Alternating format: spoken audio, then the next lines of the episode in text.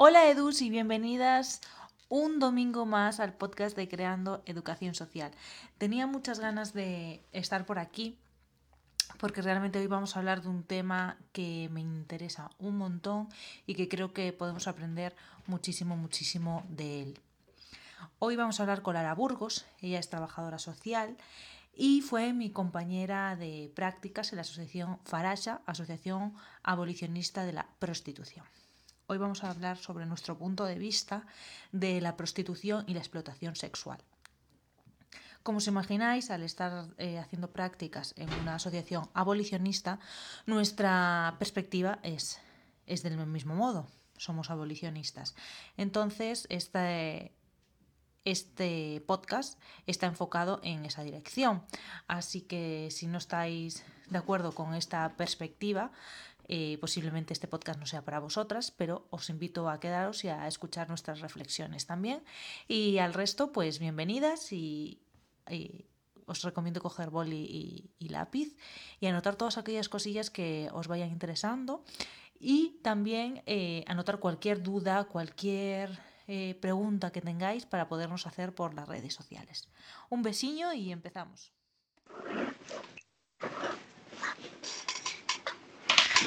Bueno, Edus, pues como os contaba, hoy tenemos una invitada muy especial y un tema que realmente me interesa un montón eh, hablarlo con vosotras porque me habéis preguntado un montón de veces sobre cuál es mi postura ante la prostitución y la explotación sexual. Así que nada, os dejo a mi compi Lara para que nos cuente un poquito quién es ella. Bueno, hola a todo el mundo. Antes de nada, gracias Lucía por invitarme.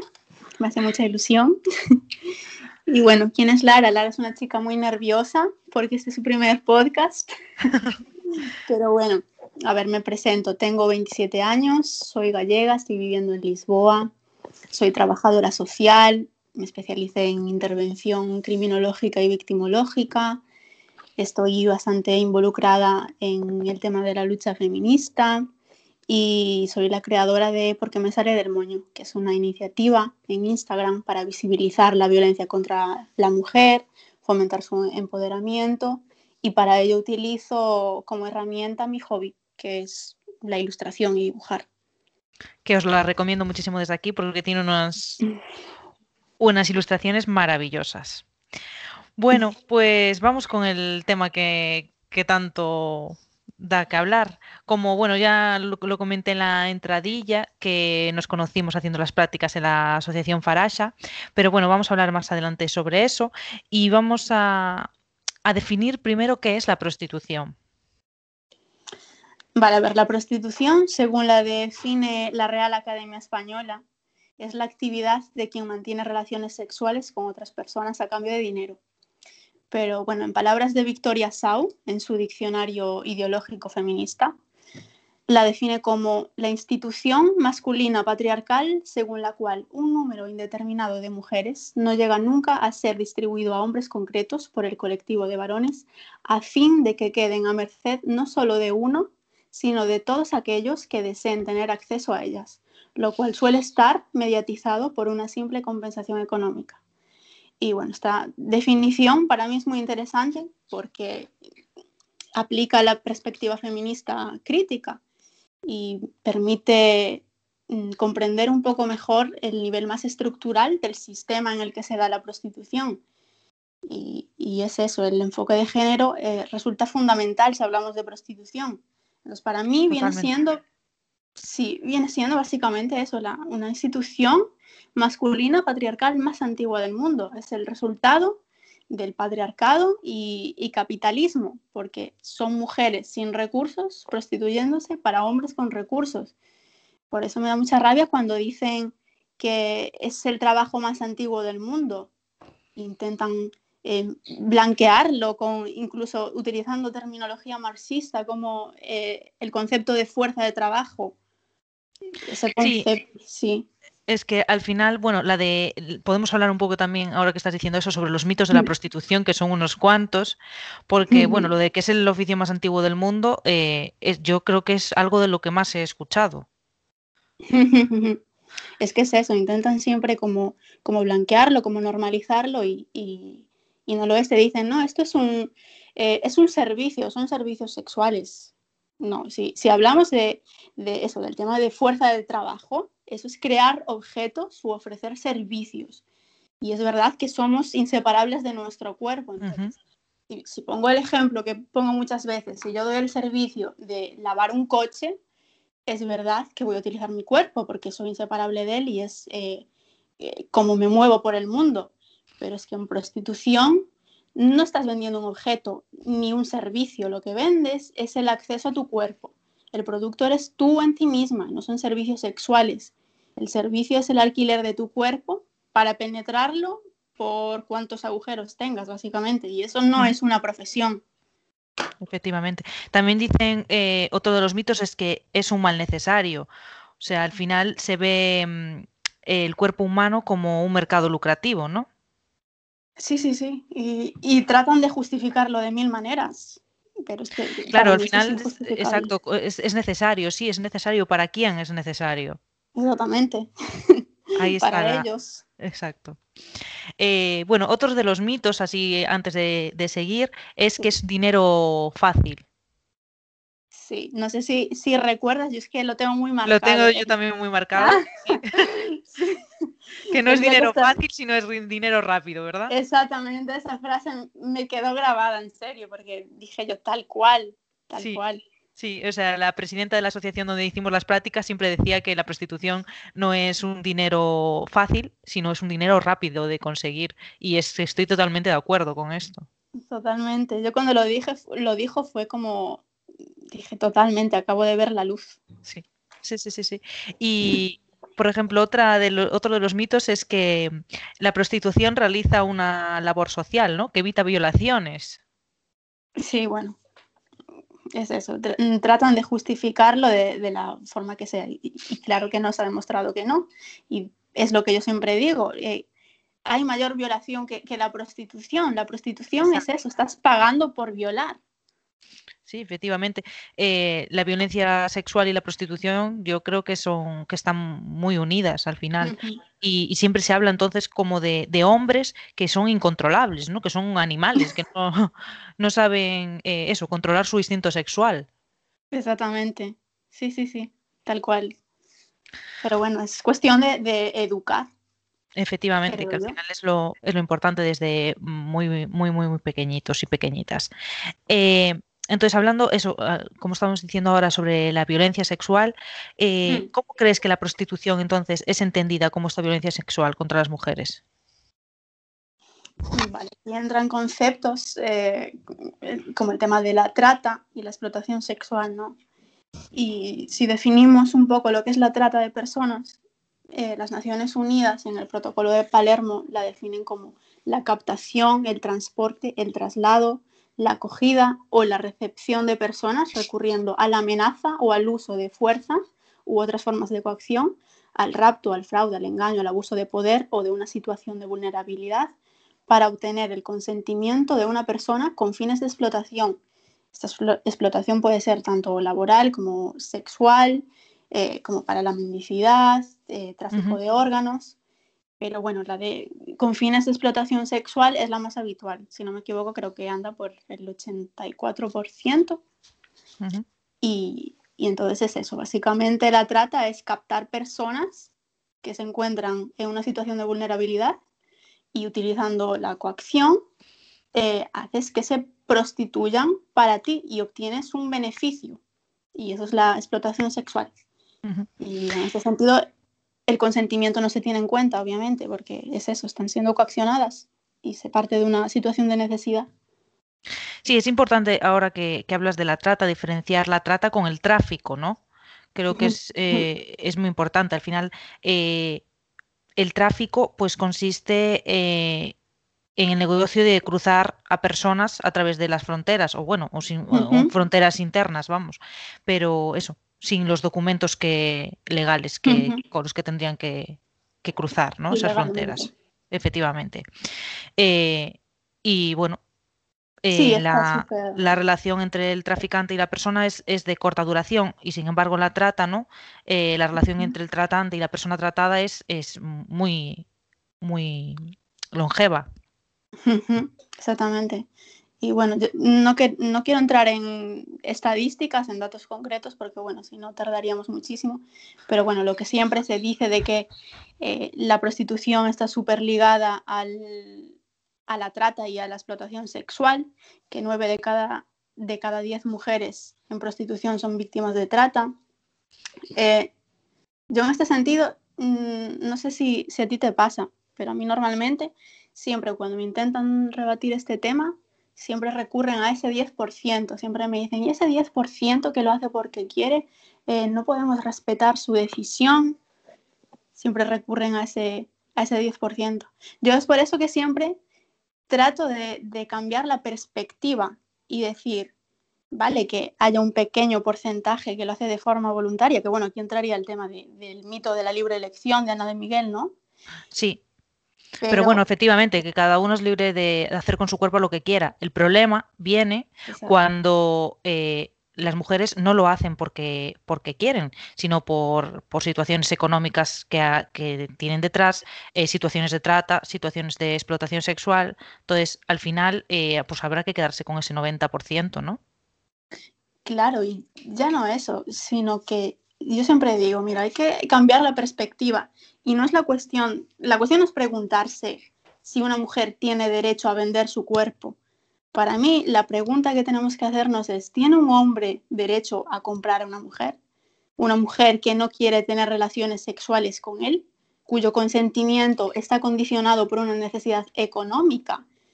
El sexo, que tanto hablamos de la cultura de la violación, no solo tiene que ser consentido, sino que tiene que ser deseado. Y si hay un billete de por medio, ya no es deseado. Exacto. Estoy, estoy totalmente de acuerdo contigo. Pues eh, antes de que se me olvide, quería hacer referencia a dos cosas. Eh, la primera es el, el, documental que echaron hace un par de años en cuatro, que es sobre esclavas, se llama, se titula Esclavas, que yo al principio decía, bueno, vamos a ver cómo, cómo hablan de este tema, porque la verdad es que pensaba que iban a tratar eh, la situación de otra manera y me llevé una, una gran alegría al ver cómo, cómo hicieron este, este documental. Sale la maravillosa Mabel Lozano explicando también un poco sobre la prostitución y os lo recomiendo al 100%. Y otra, otra cosilla que os quería recomendar es el libro de Águeda Gómez Suárez, Silvia Pérez Freire y Rosa María Verdugo, que se llama El putero español, que quien no lo haya leído también se lo recomiendo porque es maravillosa. Hablan sobre quiénes son y qué buscan los clientes de la prostitución. Y bueno, no sé si tú quieres hacer así alguna recomendación más, Lara. Pues el de Ana de Miguel, el del neoliberalismo sexual, el mito de la libre elección. Me parece que está muy interesante. Perfecto. Pues nos lo quedamos también. Em, y nada, como eso, ya antes de que tú eso no, lo has escuchado, antes de empezar a, grabar este podcast y haciendo la entradilla, decía que eh, vamos a tratar este tema desde el punto de vista abolicionista y que quien no se siente identificado con estos términos, pues posiblemente no vaya a estar escuchando este podcast. Pero eh, queremos saber o sea, supongo que la gente también querrá saber, la gente que nos está escuchando, por qué defendemos la abolición de la prostitución. Vale, a ver, eh, si me preguntas yo por qué soy abolicionista, pues es porque para mí es inconcebible ser feminista sin buscar la abolición de la explotación sexual y reproductiva que sufrimos las mujeres, porque es una, violencia que sufrimos nosotras por nuestra condición de mujer, por nuestro sexo. Entonces, para mí es, es inconcebible apoyar que se legalice porque de esa forma lo que estás haciendo es aceptar y normalizar que está bien comprar mujer y que es normal y que el dinero todo lo puede, hasta comprar una mujer que no quiere tener sexo contigo. El, dinero, eh, el poder del dinero entonces no tiene límite. Sí, al final, eh, para mí también la, abolición es luchar contra todo tipo de violencia hacia, la mujer, ¿no? Porque eh, yo creo que la prostitución resume eh, todas las violencias, la violencia física, sexual, psicológica, económica, estructural y en muchos casos espiritual también. Entonces, yo creo que pues eh, por esa misma razón yo también soy abolicionista, ¿no? Porque considero que, tenemos que luchar contra todo tipo de violencias hasta la mujer y eh, efectivamente la prostitución para mí es como ese gran eslabón, ¿no? Ese, es, esa situación, esa, ese elemento que resume todas las violencias. Todo, sí, sí, sí, sí, totalmente. Y, y bueno, y aparte de eso ya vimos cuáles fueron las consecuencias en los países que la legalizaron, como en Alemania, que las consecuencias fueron el, el aumento de, de, demanda, que con ello trae un aumento de trata para satisfacer esa demanda. Y con ello los proxenetas ya no son delincuentes, ya son empresarios. Empresarios de éxito. Exactamente. Es que es, pues es vergonzoso. La verdad es que sí. Pues eh, ahora, Lara, podemos hablar un poquito entonces más em, eh, así detallado de cómo fue nuestra experiencia en la Asociación Farasha. No sé si quieres empezar tú. Eh, pues sí, a ver, mm, para mí la verdad fue una experiencia eh, muy interesante, me gusta mucho, sobre todo, bueno, pues con Carmen yo aprendí un montón, lo explicaba todo súper bien y, para mí fue, bueno, y sigue siendo un, un referente por su compromiso y por su, por su fuerza, ¿no? Pero es eso, no sé tú, pero yo llegué con un, con un pensamiento bastante liberal. Y, y, ver la realidad para mí fue un, un shock totalmente. Sí, o sea, yo me imaginaba también eh, otra, otra realidad referente a la prostitución, pero cuando llegué allí y empecé, eh, pues eso, Carmen, la, presidenta de la asociación, nos empezó a dar datos, a enseñar, eh, pues eso, la, realidad, yo me quedé diciendo, madre mía, es que no, o sea, no conocía este mundo y está pasando a, justo a mi lado. Exacto, sí, sí, sí, sí. Yo también... Sí, sí, sí, cuenta, cuenta. No, iba a decir, yo, o sea, me sorprendió el perfil de mujer, ¿no? Que, bueno, ya sabía que había muchas inmigrantes y tal, pero bueno, ver directamente eso, que eran chicas inmigrantes de países pobres, con problemas con el idioma, que no hablaban ni español, muchas, que estaban solas, que a veces tenían hijos a cargo, que no tenían ningún tipo de recurso, de alternativas, sobre todo la, la autoestima, me llamó mucho la atención lo destruida que tenían la autoestima en su mayoría. Normal, normal. Pero sí, sí que fue algo, algo súper relevante. Como también eso, eh, las muestras de cariño que nos hacían muchas de ellas, ¿verdad? La verdad es que fue realmente impactante. Pero era eh, difícil ganarse su confianza, yo. Muy difícil. Es que a eso, a eso iba. Eh, iba a contar un poco que mm, en la asociación hay, hay un centro, bueno, un centro de día, tiene mm, una sala calor café, ¿no? Para todas aquellas mujeres eh, que quieran asistir.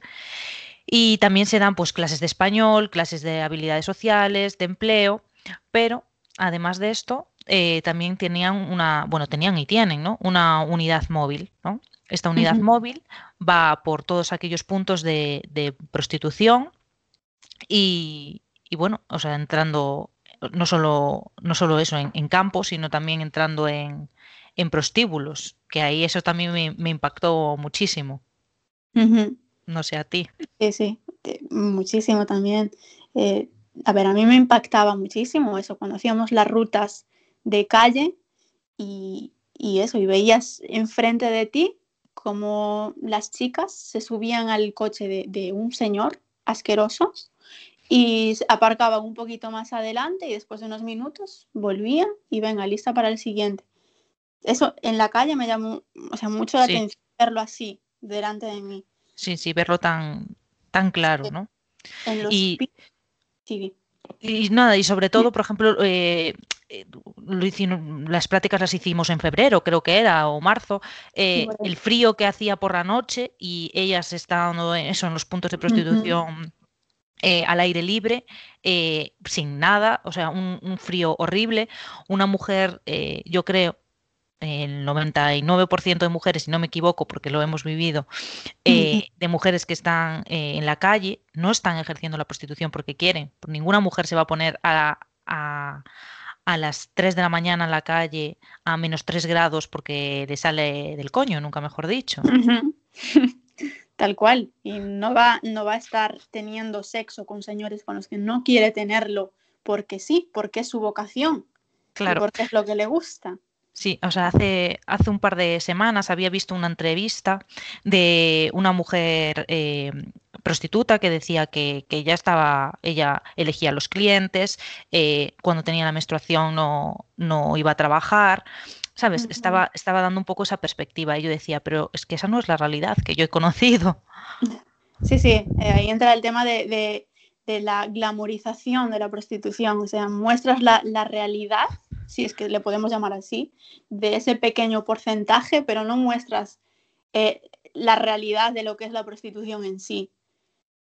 Yo siempre claro, digo, que... cuando me hablan de esto, digo, mira, vete, vete a las zonas de prostitución y habla con las chicas, eh, vete a las asociaciones donde, donde trabajan con ellas y conócelas, porque te va a cambiar la, la idea que tienes sobre lo que es la prostitución, realmente. Sí, que yo un, un, poco eso, cuando entramos a la asociación, era lo que pensaba que, que me iba a encontrar, también te digo. Uh -huh. Pero eso, realmente el choque con la realidad y el choque con, con decir, jolín, eh, cuántas, cuántas mujeres, porque también el número, el alto volumen de, de mujeres con las que hemos intervenido me pareció eh, una auténtica locura. Uh -huh. sí, sí, sí, Yo también y, quería. Sí. Sí, dime. No, que iba, iba a comentar que, mm, ya pues ya no me ah, que sí, ya me acuerdo, que eso, que cuando íbamos a hacer la, las rutas por los clubs y las, y las calles, que no solo impartíamos eh, pues preservativos o intentábamos un poco eh, hablar sobre educación sexual, sino que también eso, intentábamos que, que las mujeres pues eso pudieran coger un poco de confianza con nosotras y, y bueno, pues que pudieran tener un, un lugar donde estar, como era la, la, asociación en ese calor café, o, o, bueno, tenernos como recurso para cualquier otra, otra cosa, para nivel psicológico, eh, jurídico, bueno, pues un poco eso, ¿no? Sí, el objetivo era un poco atraerlas para después, una vez allá, pues ya ver en qué situación estaba y, y eso, y denunciar su situación de trata, que era la situación en la que estaba la mayoría. Sí poder ayudarlas. Pero mm, que iba a comentar que antes me, me preguntabas eso sobre cuando entramos en, en los clubs y tal. Eh, no sé tú, pero mm, para mí también fue un shock bastante grande eso cuando entramos en los clubs, porque recuerdo la forma en que los hombres las miraban de una forma tan asquerosa. Sí. Y, y recuerdo eh, cómo las miraban y cómo me miraban a mí incluida. Es que eso iba a decir, cómo a nos pesar, miraban. Eso, sí. a pesar de ir con el chaleco, sabiendo que veníamos de una asociación, eh, aún así, es como que yo me sentía como que yo era parte del show, como que eh, sentía que sí, me deshumanizaban. Eh, Sí, sí, sí, sí. Estás aquí, eh, pues has venido a participar, efectivamente. Sí, es que es, es eso. Eh, la, las miradas, solo las miradas, eh, te hacían sentirte. mm, Fatal. Sí, sí. O sea, otra persona, totalmente. Yo creo que ya ni una persona, yo me sentía como, no sé, como un objeto. Es Un como que, objeto.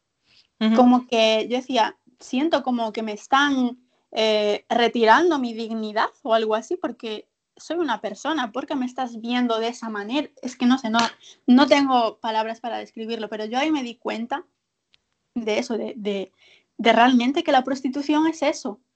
Y yo Sí. decía, si me da tanto asco que me estén viendo de esta manera, eh, imagínate tener que tener relaciones sexuales con ellos todo el día, uno detrás de otro.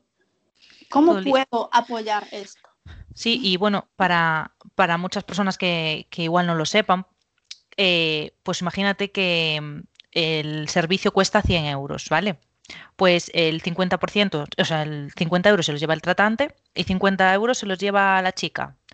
Pero en estos 50 euros la chica tiene que descontar eh, lo, que, ha- lo que haya consumido, que normalmente, por la situación, normalmente consumen drogas y alcohol, eh, las sábanas que ha utilizado, eh, el dormitorio en el que ha estado, bueno, en fin, preservativos, o sea, un sinfín de cosas que al final, evidentemente, le queda poquísimo dinero y la deuda cada vez se acumula más. O sea, que es, es- es eso, es un, un ciclo que nunca, nunca va a terminar. Sí, es un, es un negocio, somos un negocio, básicamente. Es, sí, llama, llama mucho, mucho, mucho la atención. Y bueno, no sé si quieres comentar algo más, Lara. Mm, Algo que no se nos haya olvidado, seguro que sí. Probablemente.